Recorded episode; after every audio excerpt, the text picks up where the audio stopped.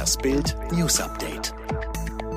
Es ist Sonntag, der 14. März 2021 und das sind die Bild Topmeldungen. Erster EU-Kommissar gibt Fehler bei Impfdesaster zu.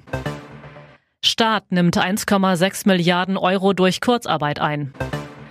Mallorca nicht mehr Risikogebiet. Endlich zeigt sich die EU-Kommission immerhin ein bisschen einsichtig. Kommissionsvizepräsident Franz Timmermans hat Versäumnisse bei der Corona-Impfstrategie der Europäischen Union eingeräumt, auch wenn er der EU nicht die alleinige Schuld zuspricht. Es stimmt, dass bei der Bestellung der Impfstoffe sowohl in Brüssel als auch in den Mitgliedstaaten Fehler gemacht wurden, sagte Timmermans dem Tagesspiegel. Und auch Timmermans will nicht von einem Scheitern sprechen. Seine Chefin, Kommissionspräsidentin Ursula von der Leyen, sagt immer wieder, die Impfkampagne ist kein Sprint, sondern ein Marathon. Ganz so, als hätten wir noch eine Chance auf Länder wie Israel, den USA, Großbritannien oder Chile aufzuschließen. Auch Timmermans nutzt diese Taktik, sagte dem Tagesspiegel weiter, ich bin bereit, am Ende der Pandemie eine Bilanz zu ziehen. Dann können wir ja sehen, was wir falsch und was wir richtig gemacht haben. Wer muss für 2020 Steuern nachzahlen und wer bekommt vielleicht sogar was zurück? Kurzarbeitergeld rettet gerade tausende Arbeitsplätze. Doch vielen Beschäftigten droht mit der Steuererklärung eine böse Überraschung.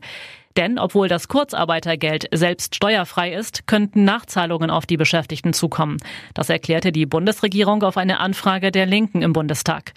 Der Fiskus rechnet demnach für das Steuerjahr 2020 mit rund 1,6 Milliarden Euro durch den sogenannten Progressionsvorbehalt beim Kurzarbeitergeld. Beispiele für Steuernachzahlungen und Steuererstattungen lesen Sie auf Bild.de. Die Bilder der aus dem Ruder gelaufenen Querdenker-Demo in Dresden sorgen parteiübergreifend für Entsetzen. Bei den Ausschreitungen wurden nach Polizeiangaben zwölf Beamte verletzt. CDU-Generalsekretär Ziemiak twitterte, das sind keine Querdenker, sondern gewaltbereite Extremisten. Jetzt soll geklärt werden, wie es zu den Ausschreitungen kommen konnte, obwohl die Demo im Vorfeld verboten worden war. Italien geht morgen in den dritten Lockdown. In weiten Teilen des Landes werden Schulen, Cafés und Restaurants geschlossen. Die italienische Regierung rechnet damit, dass sich die Infektionslage in der zweiten Frühjahrshälfte bessert, wenn die strengeren Beschränkungen greifen und mehr Menschen gegen Corona geimpft sind.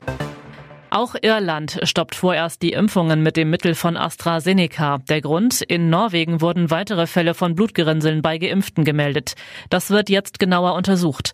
Neben Norwegen und Irland haben auch Dänemark, Bulgarien und Island die Impfungen mit AstraZeneca ausgesetzt. Die Osterferien auf Mallorca verbringen, das ist für viele wieder eine Option. Seit heute gelten die Lieblingsinsel der Deutschen und weitere Gebiete Spaniens nicht mehr als Corona-Risikogebiet. Heißt, Urlaub dort ist wieder ohne Quarantäne und Testpflicht nach der Rückkehr möglich. Alle weiteren News und die neuesten Entwicklungen zu den Top-Themen gibt's jetzt rund um die Uhr online auf Bild.de.